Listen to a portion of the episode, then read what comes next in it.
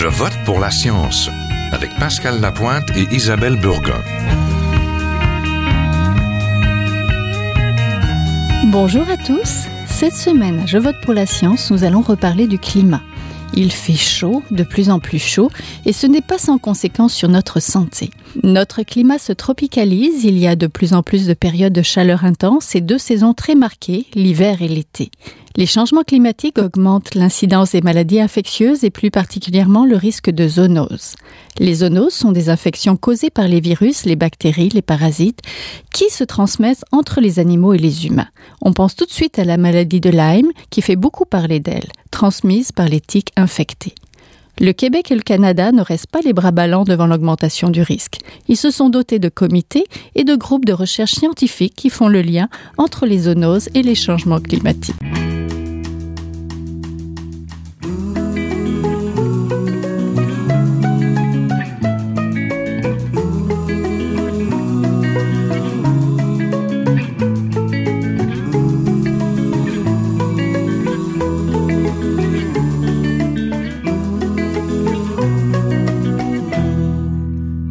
J'en parle tout d'abord avec la docteure Alexandra Iracessima, médecin spécialiste en santé publique et médecine préventive. elle agit comme médecin conseil dans l'équipe des zoonoses de la direction de risques biologiques et de la santé au travail. Elle est présidente du comité scientifique sur les zoonoses et l'adaptation au changement climatique. Bonjour. Bonjour. Le comité scientifique sur les zoonoses et d'adaptation au changement climatique existe depuis un an. Pouvez-vous nous rappeler le contexte de sa création? Oui, bien sûr. Bon, le comité scientifique est un jeune comité et il a à peine euh, un an et demi euh, de vie. Euh, il a été implanté à l'intérieur d'une stratégie gouvernementale.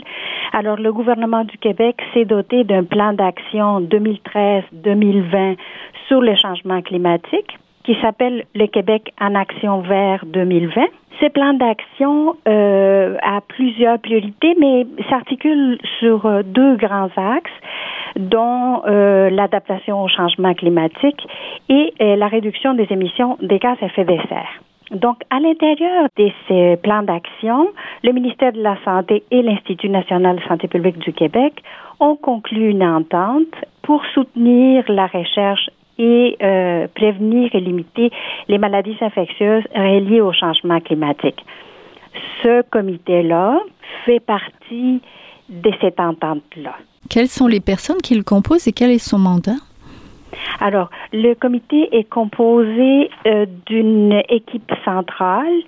Euh, à, cette équipe centrale siègent les responsables des groupes scientifiques qui sont rattachés au comité scientifique, c'est-à-dire le groupe qui s'occupe des maladies infectieuses transmises par les moustiques, un deuxième groupe qui est euh, maladies infectieuses transmises par l'éthique et les zoonoses entériques qui est le troisième groupe. Donc, quand on va s'asseoir à l'équipe centrale, on ajoute des représentants du ministère de la Santé et quelqu'un qui vient de l'Observatoire sur les zoonoses et les changements climatiques euh, en plus de la coordonnatrice de l'unité. Pour bien mener à bien la fonction de ce, de ce comité scientifique, qui est surtout de soutenir la prise de décision ministérielle en fournissant notre expertise autant en surveillance, en recherche, en méthodologie. Euh, on fait des recommandations, mais surtout, on travaille sur l'analyse des risques pour soutenir la décision ministérielle qui, elle, elle va porter sur la gestion des risques. Oui, le comité se penche plus particulièrement sur trois problématiques. Quelles sont-elles? Sur, comme je viens de vous nommer, c'est les problématiques qui sont reliées à ces groupes-là. Donc, les maladies entériques, les maladies transmises par l'éthique et les maladies transmises par les moustiques. Oui. Quelle est, selon vous, la maladie la plus inquiétante liée peut-être au changement du climat? C'est difficile à dire quelle est la plus importante parmi, euh, parmi toutes ces maladies. C'est sûr que euh, ce qui est inquiétant, c'est que ces maladies-là, euh, il y en a certaines qui s'installent, sont nouvelles, ce qu'on appelle des maladies émergentes. Il y en a d'autres qui sont déjà là, qui sont bien connues et mais qui progresse un peu en termes de nombre de cas, mais qui progresse aussi en termes des territoires. Ils avancent sur les territoires surtout du sud vers le nord. Mhm. Donc c'est difficile d'identifier une maladie ou, plus, ou quelques maladies inquiétantes euh, qui nous affecteraient au Québec. Mais la maladie de Lyme? Oui, effectivement. Je, voudrais vous parler de chacune de, ces problématiques-là très, très succinctement. Donc quand on parle des moustiques, le problème c'est que les moustiques sont partout, sont en été et tout le monde à, à différents niveaux s'est fait piquer par les moustiques. Et les moustiques peuvent transmettre des maladies, mais surtout le problème, c'est que la piqûre de moustiques est banalisée. Donc, la population est moins incline à se protéger contre les piqûres de moustiques. Et si on a un message à faire passer, c'est effectivement, il faut se protéger de la piqûre des moustiques parce que ils sont transmetteurs des maladies ou ils peuvent transmettre des mhm. maladies. Pour les maladies transmises par l'éthique, ça c'est différent parce que ça se passe pas en ville, ça se passe en région, ça se passe dans les parcs, dans les forêts, les gens qui vont se promener. Et là, euh, les, tiques, euh, les gens peuvent se faire piquer par des tiques qui sont minuscules, ils se passent inaperçus et, et, et ils peuvent transmettre certaines maladies, dont la maladie de Lyme, qui est une, euh, est une maladie pour laquelle on a un traitement qui est efficace, mais ce qui est important, c'est de savoir que euh, les gens, en s'inspectant au moment de, de prendre leur bain, ils peuvent trouver la, la tique accrochée à la peau, la détacher, et si elle n'est pas restée longtemps, ben, le risque de transmission de la maladie diminue. Donc, la troisième problématique? La troisième problématique, c'est les maladies entériques. Alors, euh, les changements des températures, on sait bien que à partir du moment où la température augmente, pour chaque degré d'augmentation de la température, le nombre des cas, par exemple des salmonelloses ou euh, des, des, des, des, maladies, des maladies transmises comme le, le, le campylobactère, augmente avec chaque degré des températures. Oui. Donc, vous voyez. Oui, c'est très lié au climat. Docteur, euh, docteur Iracessima, c'est tout le temps qu'on a malheureusement. Merci beaucoup de votre participation. Alors, on, on parlait avec la docteure Alexandra Iracessima, la présidente du comité scientifique sur les zoonoses et l'adaptation au changement climatique. Merci. Merci à vous. Au revoir.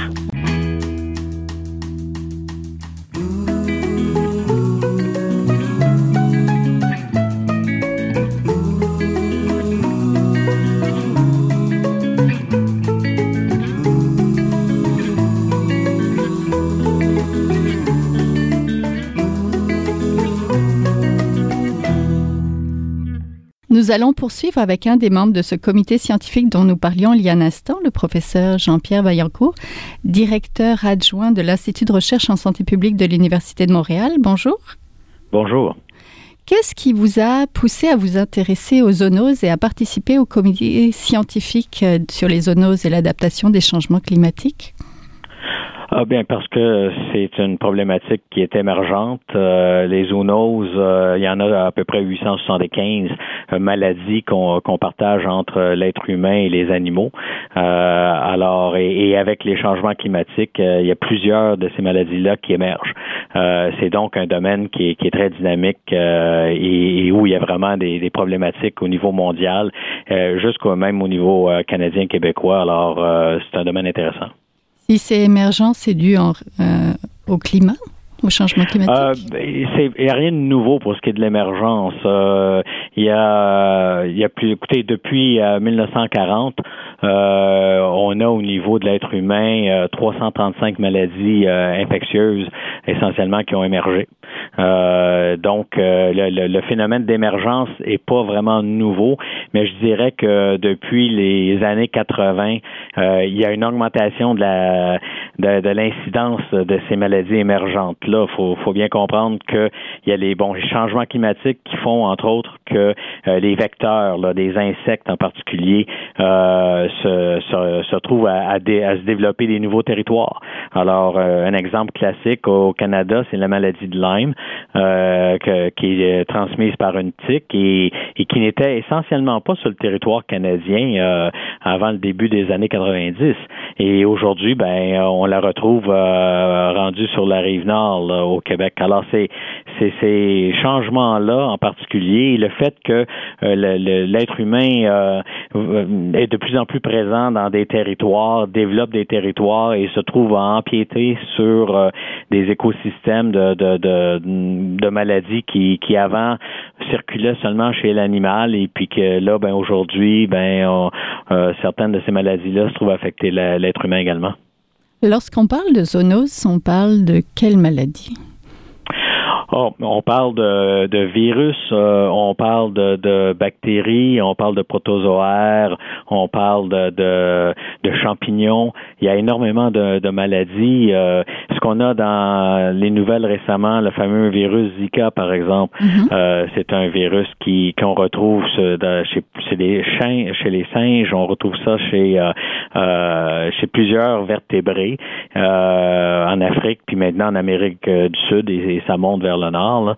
Euh, on retrouve, euh, euh, écoutez, les salmonelles, les campylobactères qui causent des problèmes d'entérite chez l'être humain. Ben, ça cause également des problèmes où ils sont. des fois, ça cause pas des problèmes, mais les animaux vont être porteurs de ces bactéries-là. Il y, a, y, a, plusieurs maladies. L'anthrax, un clostridium, qui est une maladie qui peut être fatale.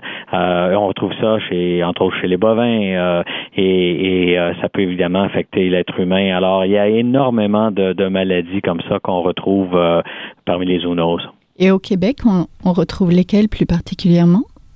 Ben là, il y a la maladie de Lyme, euh, qui euh, évidemment euh, est une est une, une maladie causée par une bactérie. on a la, la, maladie de l'Ouest, ce qu'on appelle ça West Nile en anglais, de, du Nil. oui, comme tel. on a quelques autres virus et des encéphalites euh, virales euh, qui sont euh, zoonotiques. on a, comme je vous ai mentionné, la salmonelle, campylobactère, potentiellement la listériose. quand on a eu la, fameuse épidémie de listériose dans le fromage, ces choses-là, ben tout, tout, ça, ce sont des zoonoses qui sont d'intérêt pour pour le Québec. Oui, est-ce que c'est courant qu'une maladie passe de l'animal à l'homme, qu'on partage un petit peu les mêmes oui, oui, oui, euh, absolument. Euh, c'est absolument fréquent. Euh, d'ailleurs, euh, euh, je dirais que c'est un événement journalier essentiellement. parmi les maladies que j'ai pas mentionnées, il y a la rage. Hein. Mm-hmm. ça, par contre, c'est rare que ça va aller atteindre l'être humain. Là.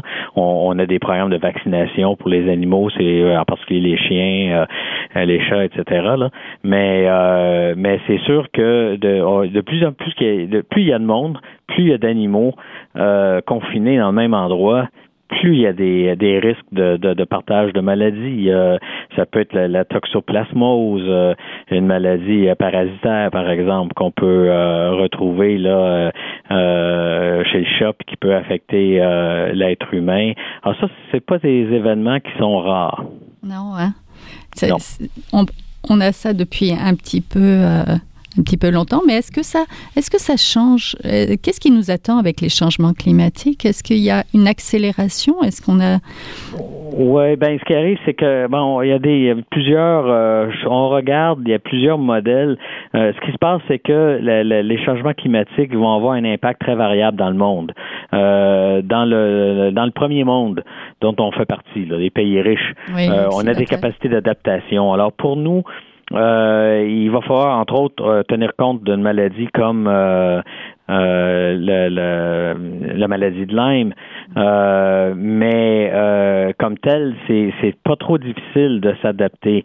Dans des pays euh, plus pauvres, là, en Afrique euh, centrale en particulier, ces endroits-là, ils vont euh, avoir beaucoup de, de, de, de problèmes. Ce qu'il faut savoir, c'est que l'impact des changements climatiques, ça a un impact également sur la capacité de produire au niveau de l'agriculture. Alors, il va même y avoir des, des, des bon, un manque, un manque de, de nourriture pour directement pour l'être humain, mais également pour le cheptel animal. Et ça, ça va amener des déplacements. Il va y avoir littéralement, là, on va voir au cours des prochaines décennies, euh, des grosses, euh, des, gros problèmes qui vont se développer à ce niveau-là. Pour nous, au Québec, euh, on va devoir mettre en place des moyens de, s'adapter, mais euh, ça ne sera pas aussi spectaculaire que, que dans des pays plus, plus pauvres. Oui, au Québec, on a plusieurs chercheurs qui s'intéressent, donc qui appartiennent au groupe de recherche en épidémiologie des zoonoses et santé publique, qui s'intéressent aux zoonoses. Sur quoi se penchent-ils plus particulièrement? Euh, eh ben, ils travaillent euh, sur euh, la rage. Ils ont travaillé sur la fièvre Q. Euh, quoi la fièvre Q? euh, bactérienne. ils ont, ils travaillent évidemment, bon, beaucoup sur la maladie de Lyme. vous savez, la maladie de Lyme, on prononce Lyme, certains disent Lyme, là, mm-hmm. mais on dit Lyme parce que c'est le nom en fait de, l'endroit d'où ça vient et à l'origine. Et cette condition là est, est la, la première vraiment euh, zoonose où on peut euh, démontrer que c'est l'impact des changements climatiques qui fait en sorte qu'il y a une émergence euh, dans de nouvelles régions. au niveau non zoonotique, là, vous avez l'équivalent serait, ben, jusqu'à un certain point, c'est le paludisme. Mm-hmm. Hein, il y en a qui appellent ça la malaria, là, c'est le terme anglais. Ben, le, le, paludisme et la maladie de Lyme sont deux conditions euh, qui définitivement euh, euh émergent à euh, de nouveaux endroits à cause principalement des changements climatiques. Mais est-ce qu'on a des difficultés à, à prédire? parce que si on prend, on fait de la modélisation là à partir des, des facteurs de risque qu'on connaît, on peut prédire jusqu'à un certain point là où va aller cette, ces maladies-là. mais dans le cas, entre autres, du paludisme, il y a tellement de choses que l'être humain peut faire pour se protéger euh, ou, ou, empirer la situation que c'est on a un tas de facteurs sociaux qui, euh, qui sont difficiles à mesurer et qui vont avoir un impact. C'est-à-dire quel genre de facteurs sociaux? Ben, la capacité euh, de, de, de, pouvoir se protéger. Euh, les endroits il y a un manque d'éducation et les, les, les, gens vont pas faire des choses de base pour se protéger d'être piqués, par exemple, euh, par, euh, par soit des tiques ou, ou, des moustiques ou selon la maladie. Euh, il y en a que c'est difficile de le faire, de se protéger, d'avoir des moustiquaires, des choses comme ça. il, y a, il va y avoir des, des mouvements. C'est sûr qu'au Québec, comme je vous dis, c'est un peu plus prévisible parce que on a on est un pays riche. On a l'hiver qui aide jusqu'à un certain point parce que quand il fait moins 20, la probabilité d'être piqué par une tique euh, dans, dans une forêt, euh, on, on, peut le dire, c'est euh, c'est à peu près nul. C'est impossible, en fait. Alors, on, on a des facteurs qui qui qui, fait, qui nous favorisent à ce niveau-là, mais c'est surtout le fait qu'au niveau social, au niveau système d'éducation, communication, on est en moyen d'alerter la population si on a une région où on pense que la maladie fait des progrès. Là.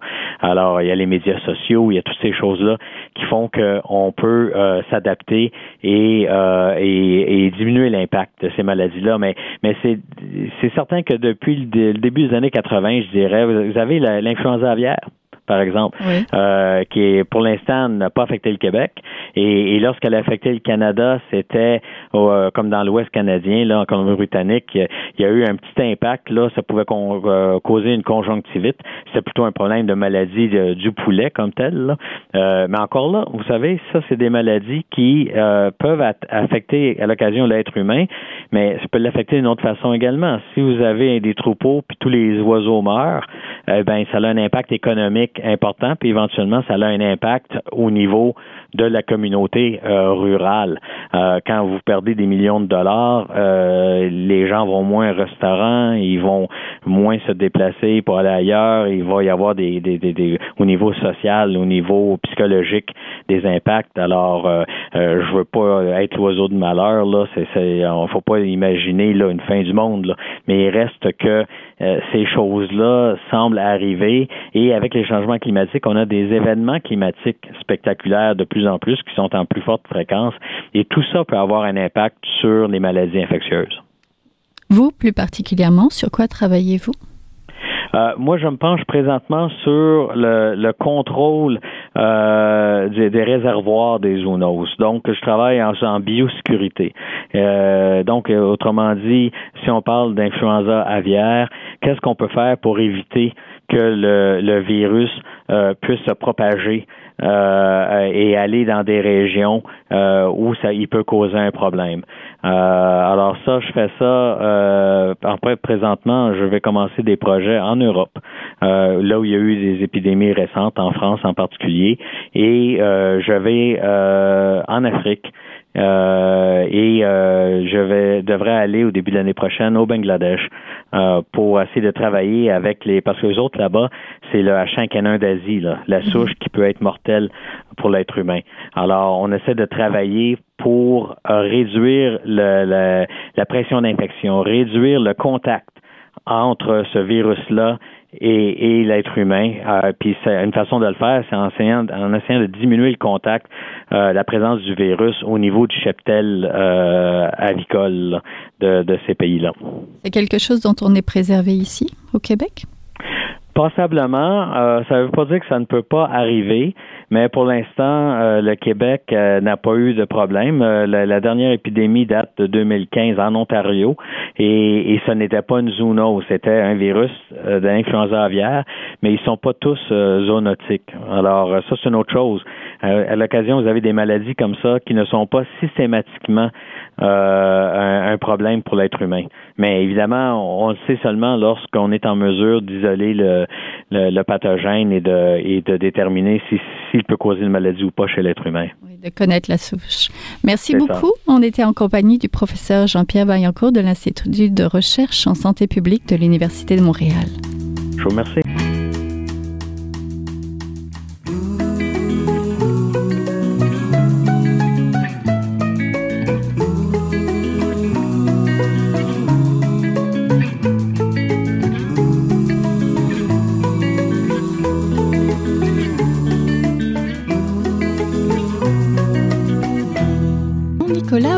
Chercheur scientifique au Laboratoire national de microbiologie à l'Agence de santé publique du Canada, professeur associé à la Faculté de médecine vétérinaire de l'Université de Montréal et membre actif du groupe de recherche en épidémiologie des zoonoses et santé publique. Bonjour, professeur Ogden. Bonjour euh, et euh, merci pour, euh, pour l'opportunité de parler avec vous. Vous êtes un expert reconnu de la maladie de Lyme. Rappelez-nous comment on contracte cette maladie et les risques au Québec c'est une maladie qui est euh, qui est en train de euh, d'émerger au, au, Canada, Québec inclus. Euh, c'est une maladie transmise par une tique qui est en train de s'établir dans le sud du Canada. c'est un parasite effectivement des, des, des, des, animaux de la faune, les cerfs, les petits mammifères, les oiseaux et euh, euh, les, euh, les, les turangeurs, les oiseaux. La maladie chez les humains, c'est en croissance euh, corrélée avec l'augmentation le, le, de l'étendue géographique de, de l'Attique euh, dans le sud du Canada. Oui, concrètement, sur quoi travaillez-vous? Premièrement, c'est à, être capable de d'identifier exactement où sont les tiques euh, avec les, euh, les campagnes de surveillance sur terrain. On peut trouver des tics euh, si on piège les, les, les, rongeurs, on peut trouver les tics sur les, les rongeurs. Aussi, on, nous sommes en train de revisiter les sites pour voir la croissance parce qu'on est en mode d'émergence et il y a deux choses qui sont en croissance euh, premièrement l'abondance d'éthiques et aussi la proportion de ces tiques qui sont infectés. Ça monte, ça monte, ça monte. Donc, euh, euh, on, on, est en train de, de suivre ça et euh, essayer de comprendre ça. Et nous sommes en train de préparer avec nos études les, les prédictions pour le risque dans le futur. Oui, le climat se réchauffe, les zoonoses nous affectent de plus en plus, nous devons nous adapter, mais comment? De mon côté, c'est d'être bien préparé pour euh, les, euh, les risques qui s'en viennent.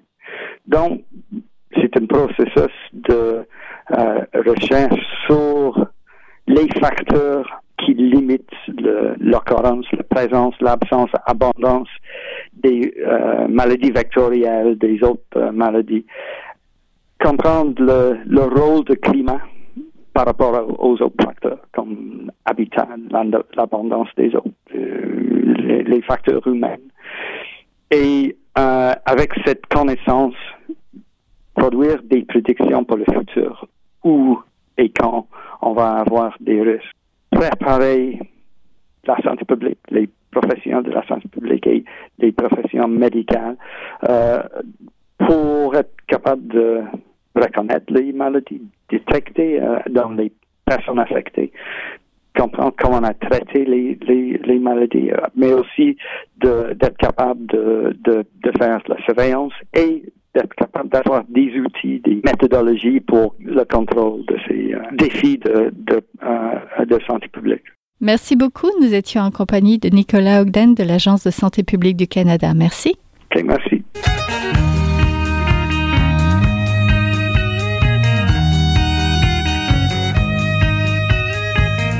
C'est tout pour cette semaine. Je vote pour la science est une production de l'agence Science Presse avec Radio VM, à la régie Vital Côté. Vous pouvez réécouter cette émission à l'antenne de Radio VM ou encore en podcast sur le site de l'agence Science Presse.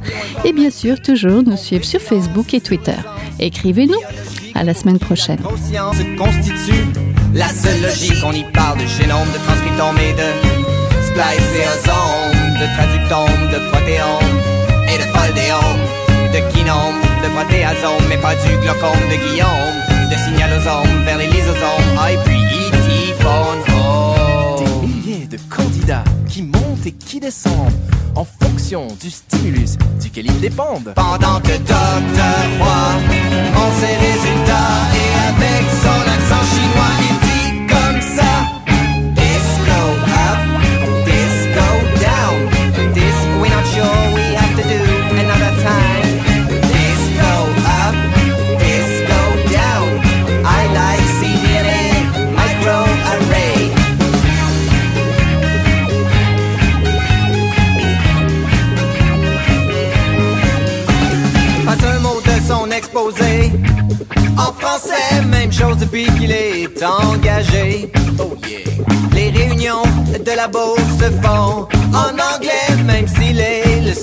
parler.